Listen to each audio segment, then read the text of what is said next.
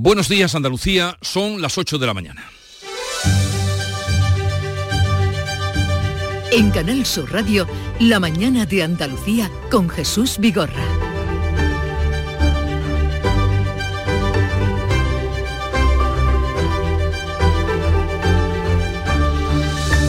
Comenzamos hoy una semana con diversos hitos informativos importantes. El Consejo de Gobierno de Andalucía va a aprobar mañana el proyecto de los presupuestos de la Junta para 2024 y lo va a enviar al Parlamento. Los presupuestos crecen este año 1.150 millones hasta casi 47.000 millones de euros. Prevén la contratación de 1.150 docentes y la consolidación de casi 5.000 sanitarios. Y ya está todo listo en el Congreso de los Diputados para la jura de la Constitución de la Princesa de Asturias. En una ceremonia histórica y cargada de simbolismo, Leonor va a jurar mañana la Carta Magna sobre el mismo ejemplar que empleó su padre hace 37 años. No asistirán las ministras de Podemos, Montero y Belarra por decisión propia, como tampoco lo harán eh, los abuelos de la princesa, los reyes eméritos, que sí asistirán después a la fiesta privada. Y la militancia del PSOE va a votar a partir de hoy el acuerdo del gobierno con Sumar. La pregunta elegida por la dirección socialista pide el aval para conseguir el apoyo de otras formaciones políticas, pero no menciona la amnistía. La consulta se produce después de los actos multitudinarios que han protagonizado, que han convocado PP en Málaga y la Fundación de NAES en Madrid contra la amnistía a los independentistas catalanes. La fiesta eh, la fiesta ilegal de Guadix, supera ya las 48 horas sin incidentes ni desalojos por el momento, lo que quiere decir que la noche de Halloween la van a pasar allí. La mañana de Andalucía. Social Energy. La revolución solar ha llegado a Andalucía para ofrecerte la información del tiempo. Lunes 30 de octubre comienza la semana y lo hace con precipitaciones localmente fuertes y persistentes en la mitad occidental, especialmente en Huelva, donde ya ha habido algunas incidencias. También ha llovido toda la madrugada en Sevilla y hay activos avisos eh, por lluvias hasta las 10 de la mañana en ambas provincias. Bajan las temperaturas. Hoy caen las mínimas que van a oscilar entre los 25 grados de Málaga y los 17 de Jaén. Los vientos van a soplar del sur y rolarán al oeste por la tarde. Este otoño, únete a la revolución solar con Social Energy. Disfruta de tu instalación llave en mano con grandes descuentos y te regalamos 200 euros en tu batería virtual para que pagues 0 euros en tu factura eléctrica con Quiero Luz. Pide tu cita al 955 44 11 11 o socialenergy.es y aprovecha las subvenciones disponibles. La revolución solar es Social Energy. Logística Castillo. Más de 20 años viajando contigo los 365 días del año. Logística Castillo les ofrece la información del tráfico. Vamos a conectar con la DGT para saber cómo se circula a esta hora por las carreteras de Andalucía. Nos informa Alfonso Martínez. Buenos días. Buenos días. En este momento en la red de carreteras de Andalucía tengan precaución. En Almería en las 7 hay tráfico lento en Viator en, en dirección Almería Capital. Además también hay complicaciones por un alcance en Cádiz en la CA32 en Puerto Real de entrada al municipio de Puerto Real. Y en la A4 en San Ignacio Sierra, en este caso en sentido Madrid. Eh, hay complicaciones además además en Granada, en la GR30, en el Zaidín, en ambos sentidos, en Málaga, de entrada a la capital malacitana, por la A 357 en el entorno de Castañetas y en la A7 en el Rincón de la Victoria y en esta misma vía en Mijas y Fuengirola, en este caso en sentido Marbella. En, Cádiz eh, tengan eh, precaución, perdón, en Huelva tengan precaución en la A40 497 en Corrales en ambos sentidos y en Sevilla, de entrada a la capital hispalense por la A49 en Bormujos y Camas y en la ronda S30 en varios tramos, especial precaución en en el puente del Centenario en ambas direcciones.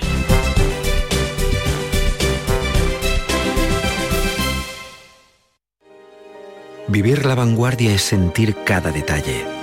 Por eso en el Audi Q5 Sportback S-Line los cuidamos todos. Condúcelo con el acabado deportivo S-Line, con faros Matrix LED y llantas de 19 pulgadas. Disfrútalo ahora con entrega inmediata y las ventajas de financiación de Audi Opción. Red de concesionarios oficiales Audi. Contemplar a Sorolla, Picasso, Goya es extraordinario. Releer a nuestros clásicos, descubrir nuestras jóvenes promesas, arrancarte por bulerías, llenarte de suspiros de España, de rock, danza, cine y teatro es extraordinario. Una cultura extraordinaria se merece un sorteo extraordinario. 4 de noviembre, sorteo extraordinario de la cultura de Lotería Nacional con 105 millones en premios. Loterías te recuerda que juegues con responsabilidad y solo si eres mayor de edad. En Canal Sur Radio, la mañana de Andalucía con Jesús Bigorra. Noticias. Ha llovido esta noche y esta madrugada en la zona occidental de Andalucía y es que la borrasca Celín ha entrado por Huelva y está dejando lluvias abundantes y persistentes en esa zona. Las provincias de Huelva y Sevilla tienen activos avisos amarillos hasta las 10 de la mañana. La borrasca ha llegado también esta noche a Córdoba. Además de Andalucía, otras siete comunidades están en alerta. En Huelva se han registrado varias incidencias que ahora nos cuenta Sonia Bell. Adelante. Jesús, esta madrugada se ha inundado una urbanización de casas en el municipio de Triguero, la urbanización Los Palmares, donde ha llegado el agua a sobrepasar el metro de altura por el desbordamiento de un arroyo, el arroyo del Salinero, debido a las fuertes precipitaciones que han caído en la zona desde la 1 y hasta las 4 de la mañana. Las familias de estas viviendas tuvieron que ser desalojadas por los bomberos y por la Guardia Civil y trasladadas a otra zona más segura. Nos dicen que dos personas han sido trasladadas a centros sanitarios por hipotermia y tres han sido asistidas por los servicios de emergencia con ataques de ansiedad en el lugar. No obstante, ya a esta hora pueden volver a sus casas, nos dicen desde bomberos del consorcio, porque el caudal está bajando y todo parece que vuelve a la normalidad. Estas casas están cerca de la carretera A472, que sigue cortada en ambos sentidos, según la página web de la DGT, entre Niebla y San Juan del Puerto, también por las intensas lluvias de esta pasada madrugada. Hay balsas de agua también en esta vía entre La Palma del Condado y Villalba del Alcor. Ojo si van circulando por ahí. Y la circulación ferroviaria está interrumpida entre San Juan del Puerto y Niebla, también por acumulación de agua. Según indica Adif, se está trabajando para solucionar la incidencia lo antes posible. En breve conoceremos el número total de avisos al 112 en la provincia estas últimas horas, pero estas, Jesús, han sido las incidencias más relevantes. Esta será la semana de los presupuestos andaluces porque el Consejo de Gobierno los, va a aprobar mañana, el Gobierno andaluz después los enviará al Parlamento y esas cuentas de casi 47.000 millones que priorizan el gasto social con la contratación de sanitarios y profesores quedarán aprobadas antes de final de año. Manuel Pérez Alcázar. Las cuentas prevén la contratación de 1.150 docentes y la consolidación de casi 5.000 sanitarios, unos 6.000 millones, casi el 3% del total del presupuesto, 46.753 millones, se va a destinar a empresas y a la creación de empleo. El presidente de la Junta, Juanma Moreno, destaca un aumento de 68 millones del plan de cooperación municipal y otro de 10 millones del sistema de participación de los ayuntamientos en los impuestos de la Junta. En total, más de 2.600 millones de euros para la financiación de los municipios. El presupuesto prioriza el gasto social, el apoyo a las familias y a las empresas y la inversión en obras hidráulicas para hacer frente a la sequía. Y en el Congreso de los Diputados de Madrid todo está a punto para el acto de jura de la Constitución de mañana de la Princesa de Asturias, coincidiendo con su mayoría de edad. Bea Rodríguez. Será una ceremonia histórica y cargada de simbolismo. Leonor jurará sobre el mismo ejemplar de la Constitución que empleó su padre hace 37 años y utilizará la misma fórmula. Juro desempeñar fielmente mis funciones, guardar y hacer guardar la Constitución y las leyes, respetar los derechos de los ciudadanos y de las comunidades autónomas y fidelidad al rey. Al acto solemne acudirán los diputados y senadores y el Gobierno. Ha confirmado su asistencia la vicepresidenta segunda y líder de Sumar, Yolanda Díaz, pero no lo harán las ministras de Podemos, Irene Montero e Ione Belarra, tampoco el ministro de Izquierda Unida, Alberto Garzón, ni los diputados de Junts, Esquerra, Bildu y Bénega. Tampoco los del PNV, que sí asistieron a la jura de Felipe VI. Se ausentarán igualmente el Endacari Urcuyu y el presidente de Cataluña, Per Aragonés. Los reyes eméritos, don Juan Carlos y doña Sofía, asistirán por la tarde a la fiesta privada en el Pardo. Según una encuesta del periódico El Mundo, el 70% de los españoles está de acuerdo con que Leonor jure la Constitución como heredera a la jefatura del Estado. Otra cita para esta semana es la que tienen los militantes del PSOE, porque desde este lunes y hasta el sábado están convocados para votar sobre el acuerdo de gobierno con Sumar y el apoyo de otros partidos en una consulta en la que no se menciona la palabra amnistía. Los más de 172.000 militantes del PSOE y del PSC podrán votar de manera telemática hasta hasta el mediodía del viernes y de manera presencial en las agrupaciones el próximo sábado. El domingo se conocerá el resultado de una consulta con la que Pedro Sánchez pretende lograr el aval a su acuerdo con Sumar y la negociación con los independentistas. Los socialistas responderán eh, si respaldan el acuerdo con Sumar y lograr de igual modo el apoyo de otras formaciones, aunque en esa pregunta no se menciona la palabra amnistía, a pesar de que Pedro Sánchez la defendió por primera vez ante el Comité Federal del PSOE de este sábado. Interés de España, en defensa de la convivencia entre españoles, defiendo hoy la amnistía en Cataluña por los hechos acaecidos en la década. El comité aprobó por aclamación la consulta, aunque con voces contrarias a la amnistía, como las del presidente manchego García Paje o el exdiputado Odón Elorza. Manifestaciones eh, de miles de personas concentradas en Madrid y Málaga contra la amnistía. En Málaga, en un acto del PP ante 20.000 personas, Feijó ha instado a convocar elecciones para que todos los españoles valoren la amnistía que asegura responde a los intereses exclusivos de Pedro Sánchez. Hay que tener muy poca vergüenza y ningún sentido de Estado para decir que se negocia la amnistía que se negó en campaña en nombre de España. El presidente andaluz Juanma Moreno ha dicho que no va a permitir que los acuerdos de gobierno humillen a los andaluces. Por el camino de la subordinación y de la humillación a España no vamos a pasar. No vamos a pasar. En Madrid, la Fundación DENAES, próxima a Vox, ha reunido unas 100.000 personas contra la amnistía. Santiago Abascal ha reclamado unidad y advierte de las consecuencias de la amnistía a Pedro Sánchez. No te atrevas a invocar el nombre de España para pisar las leyes y si lo haces es mejor que en el próximo encuentro con Puigdemont le pidas que te vaya preparando la habitación de invitados en Waterloo. Entre los asistentes a la concentración en la Plaza de Colón ha estado la expresidenta madrileña Esperanza Aguirre que ha rechazado la amnistía y ha subrayado que el fin nunca puede justificar los medios. Los partidos integrados en Sumar también han abierto distintos procesos para avalar el pacto alcanzado con el PSOE. Procesos que pasan en algunos casos por la validación por parte de los órganos directivos por someterlos a los máximos órganos de representación de la militancia o la opción de hacer una consulta interna a sus bases. Esta última vía está sobre la mesa en el caso de Izquierda Unida y los comunes, mientras que Podemos, que en 2019 sí preguntó a sus inscritos, no ha aclarado hasta la fecha qué es lo que va a hacer. El alcalde de Córdoba, el popular José María Bellido, se ha convertido este fin de semana en el nuevo presidente de la Federación Andaluza de Municipios y Provincias. Bellido ha logrado el respaldo de la mayoría de la Asamblea de la FAM de este fin de semana en virtud de la victoria del PP en las elecciones municipales de mayo. Es la primera vez que la FAM cuenta con un presidente no socialista. José María Bellido gobierna el Ayuntamiento de Córdoba con mayoría absoluta. El PSOE va a contar con la vicepresidencia primera de la Federación que va a ocupar la alcaldesa de San Fernando, Patricia hoy, Cavada. Hoy comienza la tercera fase de la campaña de vacunación contra la gripe y el COVID en Andalucía. Se abre a los mayores de 60 años y colectivos profesionales como las fuerzas y cuerpos de seguridad, ganaderos y trabajadores de prisiones.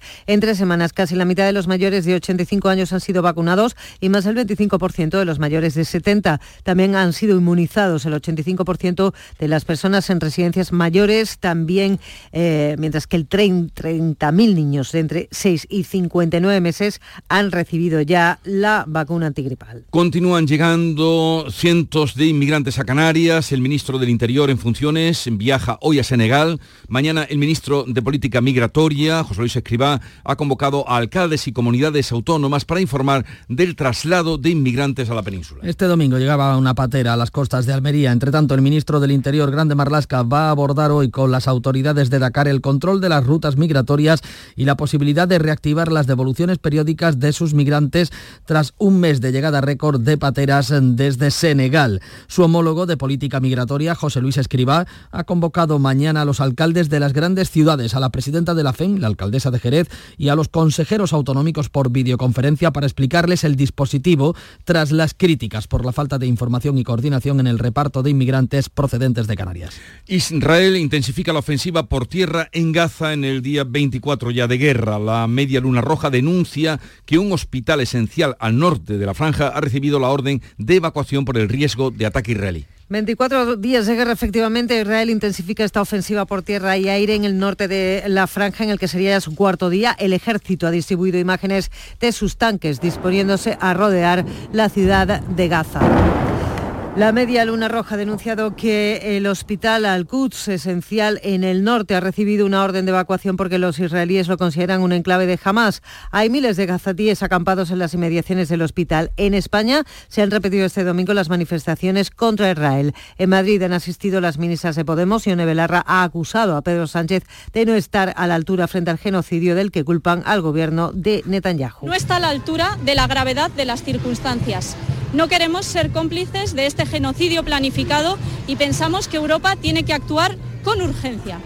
Concluye el sínodo de los obispos en el que han votado por primera vez laicos y mujeres. Se ha abordado el diaconado femenino, el celibato y la manera de acoger a personas con diversas orientaciones sexuales. Los obispos han abogado por hacer una reflexión más profunda sobre la obligación disciplinar del celibato y han apostado por el acompañamiento en temas como la identidad de género y la orientación sexual. El sínodo ha aplazado decisiones sobre las que hay mayor desacuerdo, como el diaconado femenino. Para algunos obispos es un paso inaceptable, aunque para otros es una respuesta adecuada. El Papa cerraba la asamblea del sínodo acordándose de las víctimas de la guerra y del sufrimiento de los migrantes. Pienso a cuántos son víctimas de la atrocidad de la guerra hoy. Pienso en los que son víctimas de las atrocidades de la guerra, en los sufrimientos de los migrantes, en el dolor escondido de quienes se encuentran solos y en condiciones de pobreza.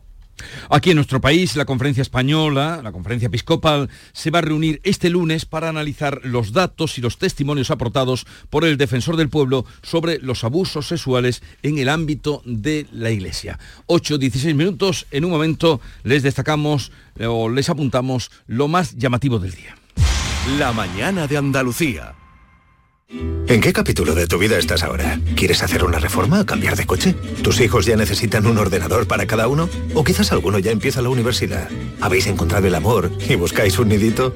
En Cofidis sabemos que dentro de una vida hay muchas vidas y por eso llevamos 30 años ayudándote a vivirlas todas. Cofidis, cuenta con nosotros.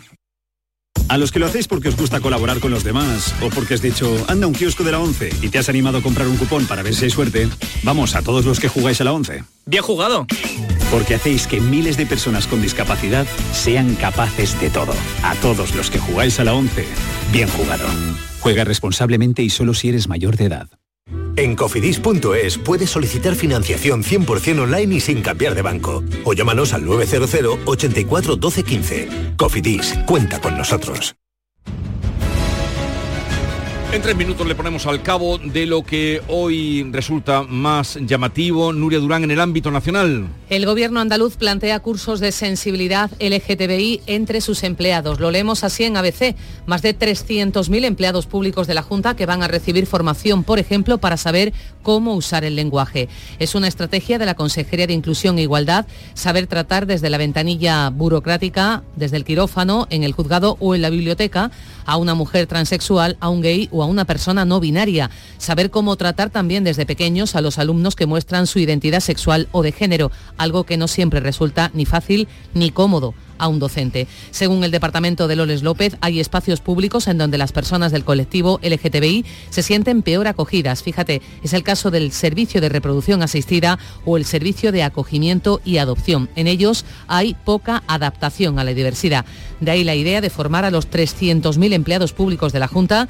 Habrá que decidir cómo se dispone el horario de formación, quién imparte esa formación, cuál es el presupuesto para dar formación en sensibilidad LGTBI a los 300.000 empleados de la Junta. Bea Rodríguez, lo más destacado del ámbito eh, internacional. La prensa palestina contabiliza ya los muertos en su bando en 8.000 y más de 20.000 heridos, eh, gran parte de ellos mujeres y niños. Ya el propio Joe Biden avisa a Israel de la necesidad de aumentar la ayuda humanitaria en Gaza y la Corte Penal Internacional avisa de que impedir esta ayuda puede constituir un crimen de guerra. Además, el fiscal jefe de esta institución ha advertido a ambos contendientes que les investiga por posibles crímenes de guerra. Y a todo esto el conflicto eh, se expande hasta tal punto que leemos en el Berliner Zeitung eh, las palabras de Erdogan, el presidente turco. Dice que Turquía ha demostrado varias veces en su historia que apoya militarmente a los musulmanes de todo el mundo. Ahí queda eso.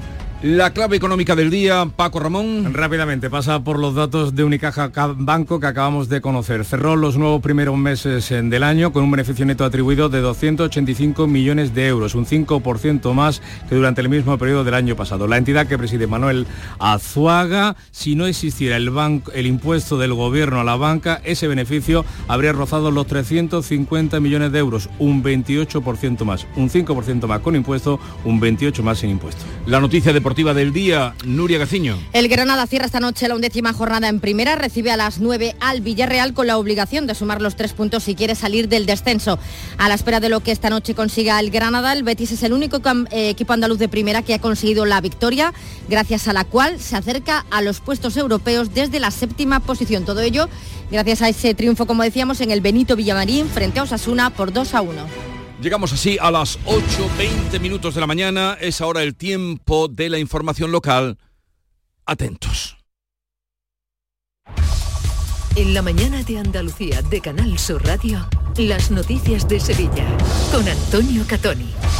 Buenos días, tres locales nocturnos precintados este fin de semana en Sevilla por diversos incumplimientos. Dos en Sevilla Este, otro más en la zona de Viapol, donde los agentes desalojaron a cerca de 200 personas porque tenía obstruidas las salidas de emergencia. Las inspecciones se intensifican de cara a Halloween. Noticias de portada junto a estas otras. Enfrentamiento entre ultras del Betis y el Osasuna en la zona de Reina Mercedes que se saldaba con el apaleamiento de una persona. La Policía Nacional interceptó a los implicados y los identificó. Lora del Río sigue sin poder consumir el agua del grifo porque le llega del pantano con altos niveles de manganeso. No ha dejado de llover durante toda la noche y va a seguir lloviendo en muchas zonas de la provincia. Se abren claros, pero estamos en aviso amarillo por lluvias hasta las 10 y hay zonas efectivamente de la provincia que están cubiertas por las nubes, como nos indica la EMET. Laura Vila, buenos días. Buenos días, el cielo está muy nuboso cubierto con precipitaciones que serán localmente fuertes y pueden ir acompañadas de tormentas, aunque se abrirán claros durante el día. El viento es de componente sur y girará componente oeste y las mínimas bajan y dejan 15 grados en Sevilla y las máximas bajan en el sureste de la provincia y se mantienen con pocos cambios en las demás zonas. Marcarán 22 grados en Aral, 21 en Sevilla y en Écija y 16 en Alanís. Es una información de la Agencia Estatal de Meteorología la DGT pide precaución en las carreteras que están mojadas. ¿Cómo se circula esta hora por eh, las carreteras de Sevilla y su provincia? Isabel Campo, buenos días. Buenos días. Con 5 kilómetros de retenciones en la entrada por la A49, un kilómetro por el puente del patrocinio, dos kilómetros en las entradas por las autovías de Coria y Utrera, un kilómetro por la de Mairena. En la C30, dos kilómetros en el nudo de la gota de leche sentido Ronda Urbana Norte, tres kilómetros en el puente del Centenario en ambos sentidos. Y ya en el interior, circulación intensa en los accesos a la ciudad por el puente del Alamillo, Avenida de Andalucía, Juan Pablo II y La Palmera. Enseguida desarrollamos los asuntos de la actualidad con la realización de Marcos Barón. ¿Tienes problemas con tu dirección asistida, caja de cambios, grupo diferencial, transfer, turbo o filtro de partículas? Autorreparaciones Sánchez, tu taller de confianza en la Puebla del Río. www.autorreparacionessánchez.es. Líderes en el sector, Autorreparaciones Sánchez. El llamador. Los lunes a las 10 de la noche. Desde la pasada medianoche, la borrasca Selín ha dejado 31 litros por metro cuadrado en la Algaba, 29 en el Castillo de las Guardas, 25 en Almadén de la Plata, El Pedroso o Carrión de los Céspedes y cerca de 18 en Sevilla Capital. A pesar del agua caída, los vecinos de Lora del Río no pueden beber del agua del grifo. El Ayuntamiento de Lora abastece a la población con agua embotellada y camiones cisternas desde que Salud declarara el viernes que no es apta para el consumo porque supera el valor de manganeso en los análisis que se han realizado. Pilar González, buenos días. Buenos días. Sí se puede utilizar para higiene personal y limpieza y hoy se harán nuevos análisis de la calidad del agua. Se necesitan dos análisis consecutivos que den niveles óptimos. El problema está, explica el alcalde de Lora, Antonio Enamorado, en que el nivel del agua del pantano ha subido muy poco y eso ha hecho que los parámetros de manganeso sean muy altos. El agua del pantano Cetorán está llegando hasta nuestra estación potabilizadora con mucho contenido en manganeso, que es algo típico de los pantanos de la Sierra Morena Sevillana, y en ese aspecto las depuradoras no están preparadas o las estaciones potabilizadoras no están preparadas para depurar tanta cantidad de impurezas que trae el agua. El consistorio loreño ha habilitado un teléfono para que los vecinos que así lo necesiten soliciten el agua embotellada. El fin de semana se salda en Sevilla con el precintado y cierre de tres locales nocturnos por diversos incumplimientos. Dos en Sevilla Este durante la madrugada del sábado, otro más el domingo en la zona de Viapol, donde los agentes desalojaron a cerca de 200 personas porque el local tenía obstruidas y bloqueadas las salidas de emergencia. La Policía Local de Sevilla intensifica la vigilancia y los controles de establecimientos con especial atención a los que tienen previsto organizar fiestas con motivo de Halloween. El Ayuntamiento de la capital tiene listo el dispositivo de seguridad para la noche que más preocupa, la de Halloween, con 200 agentes de la Policía Local y Nacional con el fin de evitar incidentes y altercados como los del año pasado. Un dispositivo potente, decía el alcalde José Luis Sanz. Llevamos trabajando un tiempo en el control de las fiestas de Halloween que se puedan celebrar, controles que se incrementaron con los desgraciados incidentes que hubo en la discoteca de Murcia, que esos controles van a seguir haciéndose hasta el mismo día, hasta la misma tarde, hasta la misma noche y que será también pues, una tarea preventiva para que no ocurran eh, incidentes en esas fiestas. La Policía Nacional ha impedido este domingo un enfrentamiento entre grupos de ultras mm, cerca del estadio Benito Villamarín, donde horas después se enfrentaban el Betis y el Osasuna. La llegada de los agentes evitó que se produjera una pelea masiva, pero no pudo impedir que una persona haya sido apaleada por un grupo de encapuchados. Los ultras habían citado a primera hora, portaban palos, bengalas y botellas, pero no distintivos que permitieran su identificación. Hay un precedente por incidentes ocurridos hace un mes en Pamplona entre ultras navarros y del Sevilla. La policía ha interceptado a los implicados y también los ha identificado. Los vecinos de Reina Mercedes lamentan en redes sociales tener que vivir situaciones de este tipo. Han subido vídeos con lo ocurrido. Ah, está la policía, aquí no pasa nada. Van a tirar cosas de lejos. Eso sucedía este domingo en Reina Mercedes, son las 8 y 25 minutos. ¿Entrenar en casa o en el gym a la vuelta de la esquina? Basic Fit está disponible para ti. Haz del fitness tu básico con cuatro semanas extra y una mochila. Hazte socio ahora. Quedan cuatro días. Basic Fit. Go for it. Ver condiciones en basic-fit.es. En Sevilla, Circo Las Vegas, instalado junto al Estadio La Cartuja, te presenta su espectáculo de moda Barbie, para disfrutar en familia. Atracciones y risas aseguradas con los payasos. Circo Las Vegas, en Sevilla, del 31 de octubre al 26 de noviembre. Venta de entradas en circolasvegas.es. En Canal Sur Radio, las noticias de Sevilla. Hoy llega el primer avión desde Birmingham, eh, un vuelo directo Birmingham-Sevilla, Ryanair, eh, que bueno, pues eh, tendrá una frecuencia de dos días a la semana, específicamente los lunes y los sábados, y como decimos, el primero llega a las nueve y media, dentro de una hora.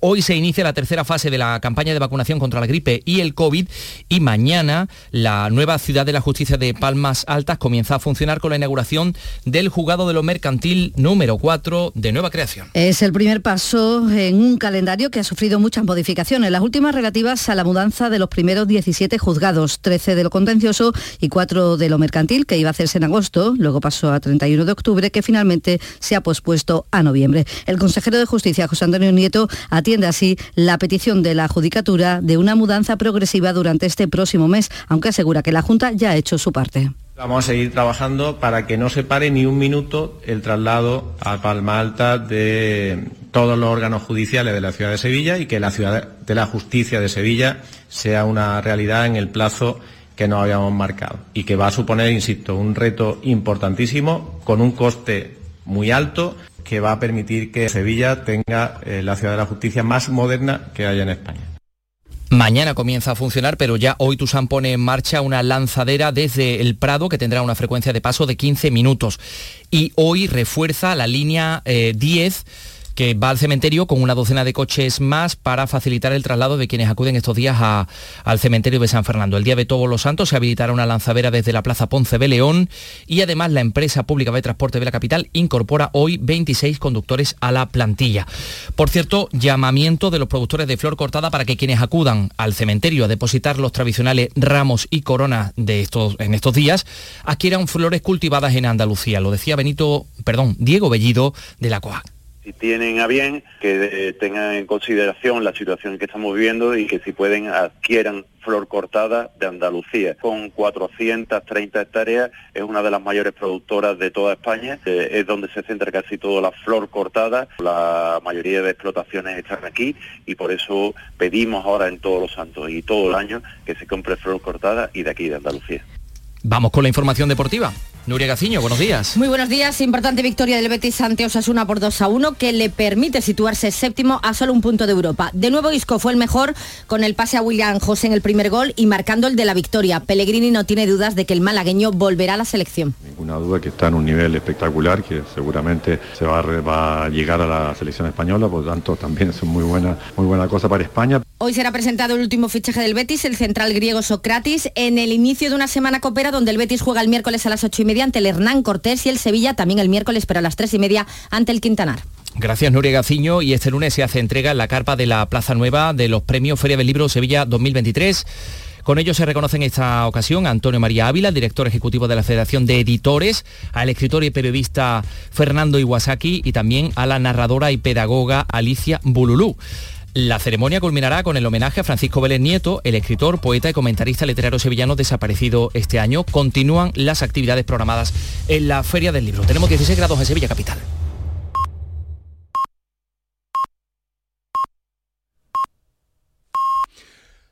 Andalucía son ya las ocho y media de la mañana y hay sol. A esta hora, ya con el cambio de hora, Maravilloso. eh, por lo menos veo un rayo de sol que entra por la ventana. Eh, la sonrisa era de Teo León Gross, que está aquí a mi vera y a mi lado en los estudios de la isla de la Cartuja. Teo, buenos días. Buenos días, sí, sí la verdad, eh, Jesús. venir, el cambio de hora a mí este me gusta mucho. Ve- pasar de venir de noche a venir con una mañana espléndida, Cuando uno se cruzando, levanta. cruzando el Guadalquivir con, con- con la luz de este día limpio después de toda la noche lloviendo, pues eso es. Pero no nos hacen caso, tú estás porque el horario sea este, que cuando lleguen las 9 de la noche en verano sean las 9 de la noche y no ¿Sabe- las 10 del día. Sabes que creo que después de mucho tiempo eh, militando un poco en lo que tú planteas, estoy llegando a creer que lo mejor es que las cosas se queden como están. Que, que el Como verano, a el están a verano, partir de hoy. El verano tiene su horario, el invierno Claro. tiene su horario y, y- y el cambio no es eh, gratuito. No es un- ya una mera cuestión. Tú económica. entiendes por qué se hace el cambio. Yo no lo he entendido nunca. Manuel Toaria hacía eh, siempre su, su speech, su pregón cuando llegaban estos días, pues diciendo que esto no, no lo entendía nadie. Digo por citar a alguien que sabe más que yo. Eh, pero yo esto no lo he entendido nunca. Sí, pero tenemos, eh, hemos tenido la sensación de que hay aquí una peculiaridad que nos distancia de Europa. Eso "Ah, aquí cenamos a las 9 de la noche, mientras en Suecia y en Alemania cenan a las 6 y es mucho más lógico. Y, y se, bueno, te tengo que decir que, que no es así.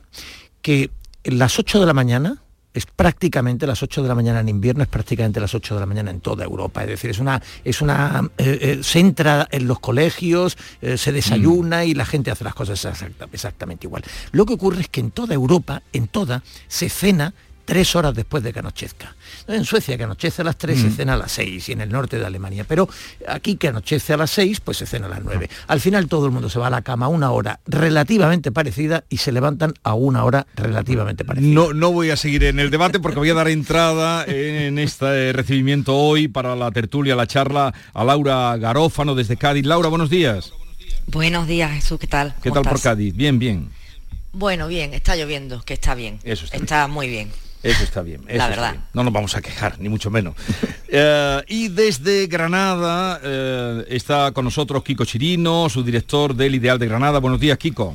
¿Qué tal? Buenos días. ¿Qué tal por Granada? Bien, yo, yo escuchaba, yo, eh, a mí eh, lo que no me gusta es empezar a trabajar tan temprano, pero ya una, una vez que hay que empezar, pues se agradece que esté, que esté el sol fuera cuando haya sol, o al menos la claridad, que nos sea, alumbra algunas ideas. Que tú a venir a charlar conmigo por la mañana le llamas trabajar. Pero un momento, que ahora- vamos Le a llamo directamente vicio. vamos. La mañana de Andalucía con Jesús Vigorra. Buenos días. En el sorteo del sueldazo del fin de semana celebrado ayer, el número premiado con 5.000 euros al mes durante 20 años y 300.000 euros al contado ha sido 42749 42749, serie 23023. Asimismo, otros cuatro números y series han obtenido cada uno de ellos un sueldazo de 2.000 euros al mes durante 10 años. Puedes consultarlos en juegos11.es. Hoy, como cada día, hay un vendedor muy cerca de ti repartiendo ilusión. Disfruta del día. Y ya sabes, a todos los que jugáis a la 11, bien jugado. Este otoño, únete a la revolución solar con Social Energy. Disfruta de tu instalación llave en mano con grandes descuentos y te regalamos 200 euros en tu batería virtual para que pagues 0 euros en tu factura eléctrica con Luz. Pide tu cita al 955 44 11 11 o socialenergy.es y aprovecha las subvenciones disponibles. La revolución solar es Social Energy. Foro Flamenco de Canal Sur. Este 2 de noviembre, descubre el flamenco con Antoni Porcuna El Veneno, Ana María Ramírez La Guilla y Rocío Luna Alcante y Jaiza Trigo al baile. Desde las 7 de la tarde en el Teatro Fundación Cajasol. Entrada libre previa recogida de invitaciones en taquilla de la Fundación Cajasol. Calle Álvarez Quintero, Sevilla. Porque no tengo Foro Flamenco de Canal Sur, con el patrocinio de la Fundación Cajasol. En el programa del Yuyu nos reímos de todo.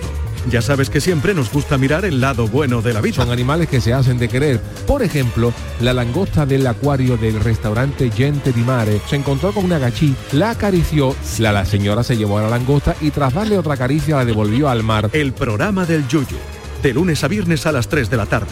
Ente tierna que ama a los animales por pequeños que sean. Por favor, no los devuelvan al mar que pueden causar problemas. En su lugar, nos los mandan a la radio y descuiden que aquí estarán en buenas manos. Contigo somos más Canal Sur Radio. Contigo somos más Andalucía.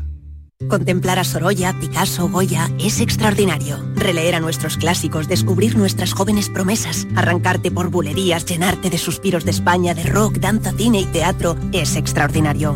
Una cultura extraordinaria se merece un sorteo extraordinario. 4 de noviembre, sorteo extraordinario de la cultura de Lotería Nacional con 105 millones en premios. Loterías te recuerda que juegues con responsabilidad y solo si eres mayor de edad.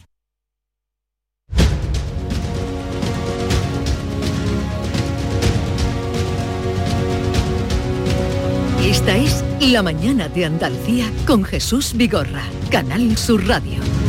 Y con Laura Garófano, Teo León Gros, Kiko Chirino vamos a comentar mm, muchas noticias que tenemos, a ver a qué nos da tiempo. Pero llegó el día, eh, fue el sábado cuando Pedro Sánchez ya habló mm, de la amnistía. En el nombre de España hay que hacer de la necesidad virtud. ¿Cuál es la necesidad? Hombre, la necesidad es eh, siete escaños para eh, conformar poder. Vamos a ver, el mensaje, el mensaje fue eh, patológicamente transparente. ¿Cómo dice patológicamente? ¿Fue transparente? No, no. eh, Patológicamente, la patología política, yo he visto pocas veces una descripción de patologías políticas como la de ese discurso y ahora te lo explico. Pero, eh, a ver, la frase de la necesidad virtud quedó perfectamente definida por Pedro Sánchez. Dijo, España me necesita. Y esa es la necesidad. España necesita un gobierno progresista. La alternativa es un gobierno de la derecha y la ultraderecha. Y ante la amenaza que supone para España de ese gobierno de la derecha, pues evidentemente hay que pagar el precio, y el precio es alto, pero creemos que, mm, que yo siga en el poder justifica ese precio. A ver, el, el mensaje fue absolutamente rotundo. Lo que ocurre es que cuando te decía patologías, eh, eh, tú no puedes decir en nombre de España, hombre, eh, todo tiene un límite. Tú puedes decir si quieres en interés de España. Bueno, tú dices, bueno, pues yo creo que este es el interés de España, pero tú no puedes hablar en nombre de España. Esto es, un, esto es un, un vicio que tienen algunos dirigentes políticos, hablar en nombre de cosas que no te han autorizado a hablar en su nombre o que no te han eh, avalado para hablar en su nombre, que, que resulta difícil de entender. En cualquier caso, eh, lo que quedó claro para Pedro Sánchez es que eh, para él el España y la convivencia pasa porque él siga en el poder. Y que él siga en el poder justifica cualquier precio. Y si el precio es una amnistía a riesgo de que sea inconstitucional y a riesgo de que realmente cree una desigualdad entre los españoles, pues oye, adelante. Hmm. Yo eh, en el nombre de España lo venía diciendo ya eh, con un circunloquio cuando mm, justificaba todo lo que se estaba negociando en la trastienda y ahora ya un poco, algo, no mucho, eh, parece que de manera más transparente, cuando decía que era el mandato del 23 de julio, cuando decía que todo lo que Pedro Sánchez quiere negociar y aprobar obedece a un mandato del 23 de julio, estaba diciendo en realidad, de una manera menos épica, que era en el nombre de, en el nombre de España, porque ha sido una interpretación, no sé si patológica, pero sí muy generosa y amplia del mandato del 23 de julio. Y lo que eh, se produjo el sábado, en realidad, en realidad, más allá de que se le perdió pues, el respeto o el miedo al tabú de las palabras y empezó a hablar claramente de amnistía, tampoco es que avancemos mucho sobre el debate en el que estábamos. Mm, en ese juego de palabras nos movíamos en una reconciliación dentro del marco constitucional y ahora nos movemos dentro de una amnistía dentro del marco constitucional que tampoco ha terminado de concretar en qué consistirá esa amnistía. Lo que sí sabemos es que hay unos independentistas que piden mucho eh, y no sabemos hasta qué punto está dispuesto a dar mucho, todo, algo o nada el presidente del gobierno en funciones. A mí me llama la atención el silencio, no sé si cómplice del independentismo en las últimas horas, eh, tan dado a pedir, a exigir y apretar cuando en los días previos. Ahora, sin embargo, mm, las valoraciones, no sé si por el fin de semana, por el cambio de hora, a ver si asistimos hoy a esas valoraciones un poco más concretas, ¿no? Y por último, creo que no resuelve nada, porque nos queda por ver en ese preámbulo, la justificación, el debate, el debate alimentará una fractura, la fractura ya es visible, incluso en la calle empezará a ser más visible, queda todavía los recursos posibles, evidentemente, al Tribunal Constitucional, y lo que principalmente se aclaró el otro día es que no habrá repetición electoral. Pedro Sánchez, a la manera de, explicitar ya la defensa de la amnistía, se cargó el relato que podía tener para una repetición electoral y ya esa posibilidad sí habría que descartarla. Laura, ¿tú también descartas la posibilidad de elecciones? Yo la veo bueno, es que aquí no se puede em, aventurar nada porque como aquí hay cambios de opinión y, demás, pues es imposible que, podamos aventurar que yo creo. ¿eh? Pero sí es verdad que lo que pasó el sábado sí aleja un poco más esa, esa posibilidad. Hombre, a mí la frase de que es por el interés de España a mí me ha recordado, bueno, pues eh, me parece una frase tremendamente añeja, ¿no? El Estado soy yo. Mm, hombre, ese Blas de Otero también, donde se ha metido. bueno, y, más Luis XIV que Blas de Otero. Sí, pero bueno, en el nombre de España, paz le ha faltado. En el nombre de España. Sí, pero. Entre Blas de Otero y Luis XIV. sí, bueno, sí. Y lo de hacer necesidad de virtud, bueno, el concepto de virtud ha quedado reducido a, que se le imponga al Estado que ajure y enmiende la acción de la justicia, ¿no? Sobre los que, los que se alzaron sobre, sobre la democracia el sábado intentó explicar que para justificar esa, medida, que no nombra en la pregunta que le hace a la militancia, porque la pregunta es absolutamente abierta, lo que, lo que pregunta es que apoyen el acuerdo de formar gobierno con Sumar eh, y el apoyo a otras formaciones políticas, nada menciona a la amnistía. Bueno, pues él trató de, de explicar esto y dijo que la situación de Cataluña es mejor que en 2017. Hombre, es mejor porque no ha habido nuevas intentones golpistas, precisamente eh, porque el, intento golpista mm, fue descabezado por la justicia y hay, condenados. Em, y después, bueno, pues la situación yo creo que no es mejor porque los derechos de los castellanos parlantes eh, siguen siendo vulnerados y desde luego los que ahora pues van a amnistiar y que fueron condenados pues siguen defendiendo la unilateralidad. O sea que bueno, em, esto es lo que, esto es lo que tenemos. Hombre, eh, la verdad que, que, a ver, es impresionante, ¿eh? eh y Salvador y ya lo repetí ayer, em, por el bien de la convivencia, por... Eh, una amnistía a Cataluña, pero oiga, que no, No es a que Cataluña. no sea, que no No sea amnistía a Cataluña. Cataluña, Que no, sea que es a amnistía como es lógico a quienes cometieron delitos y a quienes eh, han sido condenados o están perseguidos por la justicia. Algunos que han sido condenados han sido parcialmente indultados, es decir, se les ha perdonado en alguna medida parte de lo que hicieron, otra parte no. Por ejemplo, Oriol Junqueras eh, sigue inhabilitado porque, eh, porque no el Tribunal Supremo ya limitó eh, los indultos que fueran que, que- fueron parciales, eso sí, permitió que, que salieran de la cárcel, que era el premio que- con el que se negociaba entonces, y otros no pudieron, no han podido ser eh, juzgados, como por cierto prometió Pedro Sánchez que haría, traer a los fugados para que fuesen juzgados, sea, fue un compromiso electoral, pero en ya sabemos que los compromisos electorales valen lo que valen, pero eh, es un compromiso de, de Pedro Sánchez que nunca se cumplió y él finalmente sí iba a traer a Puigdemont, solo que no para que, eh, ¿Cómo, cómo para será, que sea juzgado, sino para que no sea juzgado. ¿Cómo será la vuelta de Puigdemont? la puerta grande, ¿eh? No, por la puerta grande, por el arco del triunfo de Barcelona. Pero hay mucha gente, mucha gente de los suyos. A mí de- me de- sorprendería de que no lo haga en izquierda. caballo blanco. ¿eh? Hay una, hay una, hay, fueron tantas esas alusiones, eh, esas frases rimbombantes, ¿no? De, por el bien de España, el de la necesidad, virtud, que ha pasado más desapercibida otros momentos del discurso cuando dijo que la, amnistía no es el fin del camino. Eh, y, y ahí parecía que era Aragonés el que estaba hablando.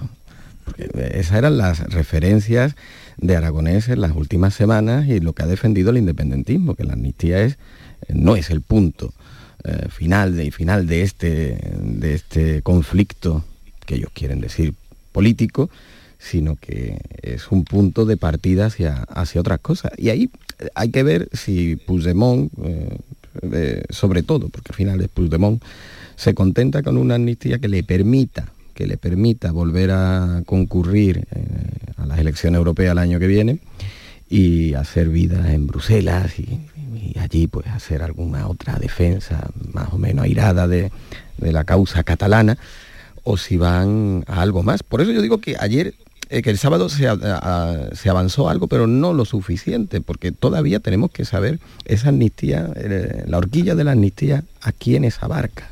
Si a los, a los condenados por pegarle en la espalda con palos, con clavos a las policías, mm, a Puigdemont, a funcionarios, a alcaldes, a quiénes, cómo y por qué. Y ese debate todavía no se ha producido y no lo ha, no lo ha aterrizado públicamente Pedro Sánchez. De momento lo que sí se sabe mm, es la propuesta de sumar, partido con el que el PSOE se alcanzó de ya un acuerdo, que es que alcance a todo el mundo. A mí me, me- me- reflexionando sobre las frases, como decías Kiko, rimbombantes de, del sábado, eh, me llama poderosamente la atención eh, que, que afirmase que la situación de Cataluña es mejor que en 2017, porque si fuera así, eh, la amnistía no tendría sentido. O sea, eso por una parte. Y después también dijo que, que el Partido Socialista siempre había sabido que debían seguir el camino de las medidas de gracia, ¿no? Claro, pero si siempre sabían que este era el camino, ¿por qué no lo incluyeron en el programa electoral? O sea, una decía que no era el de- momento, decía que no era el momento. Claro. Pero, pero- pero lo- con lo que digo, con lo que digo esto es que la defensa de, mm, que tuvo que hacer obligatoriamente eh, este sábado, eh, la argumentación es relativamente fácil de desmontar, quiero decir. Y, y bueno, mm, el- es un- fue un cierre de filas en toda regla, excepto de García Paje, porque es el Mm. único que tiene las manos libres. Mm, Y es el claro. único libre para poder decir lo que realmente piensa y lo que realmente cree que, que, que debería hacerse o no pues, hacerse. Pero fuera de, mm, de los que estaban allí en el Comité Federal, que por cierto se pusieron en pie como un Sí. resorte, que también un poco, no sé. Eh, Estaba mirando a Marichel Batés que no aplaudía y luego la perdí en, el- en la panorámica. No sé si vosotros la visteis. No, No, pero sé si- eh, no me imagino a Marichel de en el pie, que, no el sé. que me, me llama la atención su gesto es curioso, el, el de Ju- Juan Espadas es un gesto curioso porque se levanta y aplaude con entusiasmo, pero se vuelve primero para ver lo que...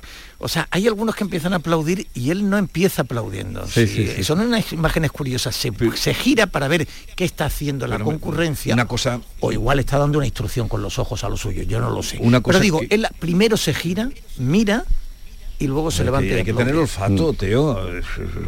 No, pero, pero era, era muy curioso, era, era muy curioso observar la- el comportamiento. Pero Eh, una sí. cosa que ha causado tanto, vamos, hay gente, el otro día públicamente Luis Landero lo dijo, eh, una, una persona mm, de izquierdas que lo proclama, como cerca escribió una- un artículo en toda una página diciendo no la amnistía que, que había salido antes, diciendo yo voy a votar a, a Pedro Sánchez, no sé. Bueno, muchos intelectuales, digo también de izquierdas, que lo han reconocido, valientes, que han salido y que no tragan con esto de la amnistía. Fíjate que Luis García Montero, que por cierto forma Termina parte... pronto que, que le he cortado yo a, a Lu- Kiko. Luis García, Luis García Montero, que forma parte de, de- de la estructura de la Administración del Estado, eh, ha promovido este fin de semana un manifiesto de esos que llaman de intelectuales, en los que hay Sí. siempre actores, actores ¿Y qué- secundarios y, y y coristas, y, y, mm, eh, contra la derecha y la ultraderecha.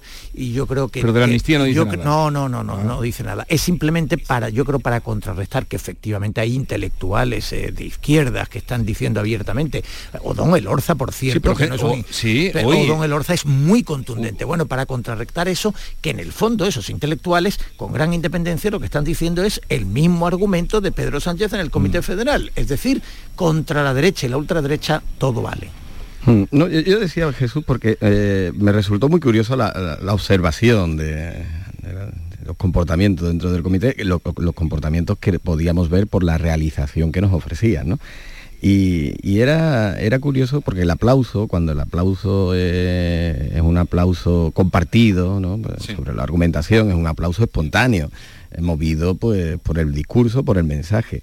Aquí era un, aplauso que mm, arrancaban unos y seguían otros de manera gradual. Casi siempre a María Jesús Montero con una efusividad y una energía tremenda la que aplaudía. ¿no? Eh, Tiene que, agotar aplaudir con esa energía. Y en el tiro de cámara estaba eh, Fernández Vara ju- justo detrás. Eh, que la- observarle la cara, los gestos, eh, los silencios y la desgana con la que aplaudía en algunas ocasiones era informativa, era informativa. Y después había un plano general que pusieron muy pocas veces porque no adiviné quién era, pero había una persona de espalda en la penúltima fila que ni siquiera se levantaba ni aplaudía nunca, que cuando acabó el discurso fue el primero que salió y se fue.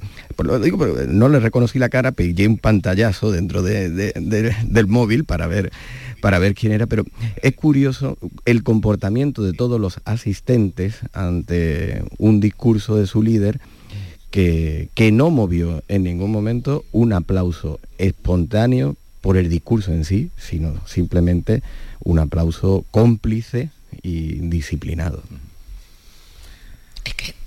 Es que eh, es muy, muy complicado justificar que, que se deje, o sea, que se vaya a amnistiar a los, a los golpistas del, del proceso eh, en cerrar el camino a voz al gobierno cuando se está patando con un terrorista como Tegui. Es complicadísimo. Y yo estoy prácticamente convencida de que los que estaban aplaudiendo estaban pensando en el pan para hoy y los que no estaban aplaudiendo estaban pensando en el hambre para mañana porque es que esto, y aunque lo verá el Tribunal Constitucional, y, y sabemos todos que la balanza del Tribunal Constitucional se decantará para un lado muy claro, una cosa es que resulte legal, pero no, no deja de resultar ciertamente inmoral, o que a muchos nos parezca inmoral. Porque en el Tribunal Constitucional, como sabemos, hay una mayoría progresista, 6-4, y, y- y- y cuando esto llega allí, pues le, en- le encontrarán un encaje. Esto es ine- in- inevitable. Lo que sí, y mm, re- me retrotraigo a lo que comentó antes Kiko, que mm, esto es para la investidura. ¿Dónde estará? ya, claro, es que la, la pregunta es dónde va a quedar la línea roja.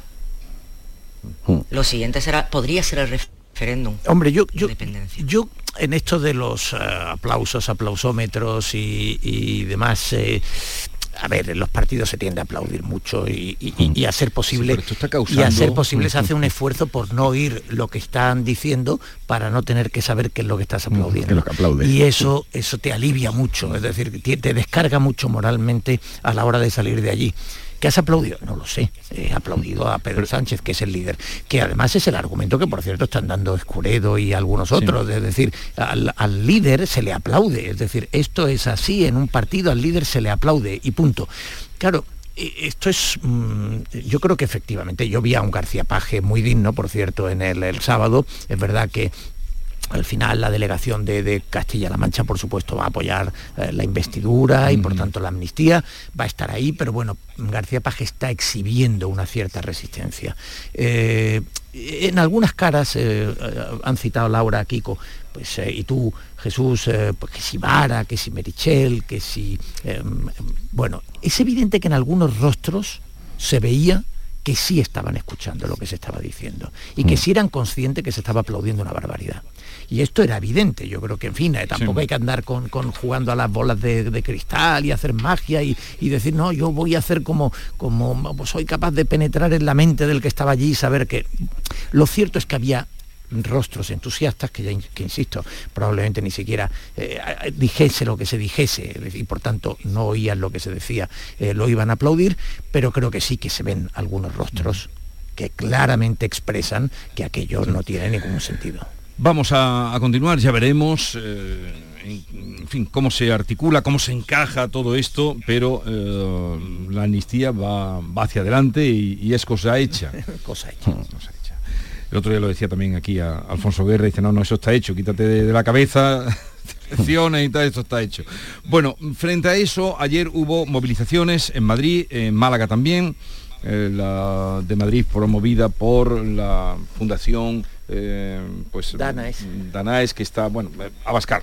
Eh, vos y la de Málaga por el Partido Popular eh, allí en el centro de Málaga una, manifestación meeting y habrá más supongo pero sí cada domingo habrá una me parece. No sé si la próxima era Valencia puede ser.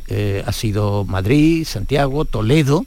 Toledo la de Toledo es eh, la que estaba prevista en Málaga, pero el espacio estaba ocupado y por eso se, cambió la secuencia. Bueno, el Partido Popular va a hacer actos eh, de partido en la calle que, mm, bueno, pues eh, con, el éxito de público que evidentemente están teniendo ayer en de Málaga, 20.000 personas en un acto de partido en una ciudad, digamos, periférica, no en Madrid, pues es, yo creo es una respuesta muy masiva para, para, en fin, para que nos hagamos una idea, era 20 veces mayor que la protesta sanitaria del sábado. En fin, digo por, por, por, por utilizar un baremo del mismo fin de semana. Eh, el acto de Madrid fue más, eh, mucho más numeroso. Madrid tiene otra escala normalmente para estas cosas y aparte en Madrid hay un, yo creo que hay una particular movilización eh, en este asunto. Yo creo que en cualquier caso la amnistía, es decir, en una sociedad muy polarizada ya, muy dividida políticamente, con, un frentismo partidista muy acentuado, yo creo que la amnistía es cavar más ondas las trincheras, es decir, realmente la distancia, eh, la beligerancia, la mm, eh, confrontación va a, ser más intensa. Y lo hemos visto en esas la dimensión de esos actos es decir la gente eh, la gente está muy muy enfadada. Y yo creo que con fundamento con razón porque realmente eh, conceder una amnistía eh, lo está explicando seguramente casi mejor que nadie Felipe González con, una frase que, que, ya muchos hemos incorporado han incorporado a su a su argumentación. Cuando tú indultas a alguien tú le concedes el perdón, es decir, tú te colocas por encima y dices, oiga, mire usted, yo le voy a conceder a usted el perdón porque creo que esto va a ayudar a la sociedad española. Pero cuando tú amnistías a alguien, lo que tú haces es pedirle perdón decirle, oiga, que nos hemos equivocado como Estado, que les hemos perseguido y eh, eh, el Estado rectifica y le amnistía a usted. Y pasar de perdonarles a pedirles perdón es un abismo en términos, digamos, morales, es un abismo importantísimo. Hmm, eh, ¿Ha habido algún debate o se ha intentado restar importancia o ver las manifestaciones como si compitiera la una con la otra, ¿no? la de Málaga y la de, y la de Madrid? Eh, en este momento no me parece relevante. Eh, efectivamente, son, son actos que mm, de manera más o menos encubierta todavía son actos de partido. Y el Partido Popular evidentemente movilizó desde todas las provincias andaluzas eh, autobuses, coches para ir a respaldar a Feijó en, Málaga. Y en Madrid fue una manifestación, una concentración algo más espontánea, aunque detrás lo que había evidentemente era el respaldo de Vox y ese discurso también florido de Abascal donde comparó a, a, Pedro Sánchez con el conde don Julián, ¿no? por la traición, dejar entrar a los árabes uno y el otro, pues no sé si supongo, romper España. ¿no? Eh, que va a haber manifestaciones y que van a continuarse es evidente. eh, pero no puede pretender el PSOE que los partidos políticos de su oposición eh, y no intenten mm, canalizar el, malestar que hay en una parte de la sociedad, ya veremos eh, qué porcentaje, pero lo hay en una parte de la sociedad, intenten sacarle un rédito político, igual que se le intentó, que el PSOE intentó sacar un rédito político de las manifestaciones sanitarias del sábado. Eso entra dentro de la lógica del juego político y de la oposición a cualquier gobierno, esté en funciones o no. Mm, para mí, el peligro que pueden tener estas manifestaciones con la amnistía es que la patrimonialice únicamente un partido, en el caso de Vox, pues por la exaltación que puede suponer y la división la fractura eh, que se va a ahondar, y la importancia y la relevancia y la verdadera fuerza es cuando estas manifestaciones más que a, más que un partido obedezca pues a un impulso social eh, si es que existe y se manifiesta en la calle. Ese será el verdadero termómetro para saber si lo que está haciendo por el bien de España Pedro Sánchez eh, es por el bien de España o lo que está es ahondando una fractura. Eso lo tendremos que ver cuando en la evolución natural de los acontecimientos tengamos o no esas manifestaciones espontáneas en la calle. Manifestaciones espontáneas en la calle. A ver, eh, Laura la gente eh, es muy poco dada a, a movilizarse. A movilizarse, a no Y, hay periodistas que, están insistiendo y casi llamando la atención, pero es muy es muy complicado. Hombre, mm, obviamente el Partido Popular tiene que sacar rédito político de esto y canalizar el malestar y intentar llevar a la, a la calle a aquellos descontentos que incluso pueden no ser votantes del Partido Popular pero están en contra de esto. Hay mucha gente en la izquierda y que, bueno, yo recuerdo cuando salió las elecciones de Juanma Moreno, una, parte del voto que se llevó Juanma Moreno, que él sabe perfectamente que, fue prestado, pues vino derivado del descontento que había con el Partido Socialista eh, en, en Moncloa, precisamente por las prebendas que solía darle a bueno que ha estado dándole a, los, catalanes no al independentismo Laura perdona tenemos que dejarlo aquí ahora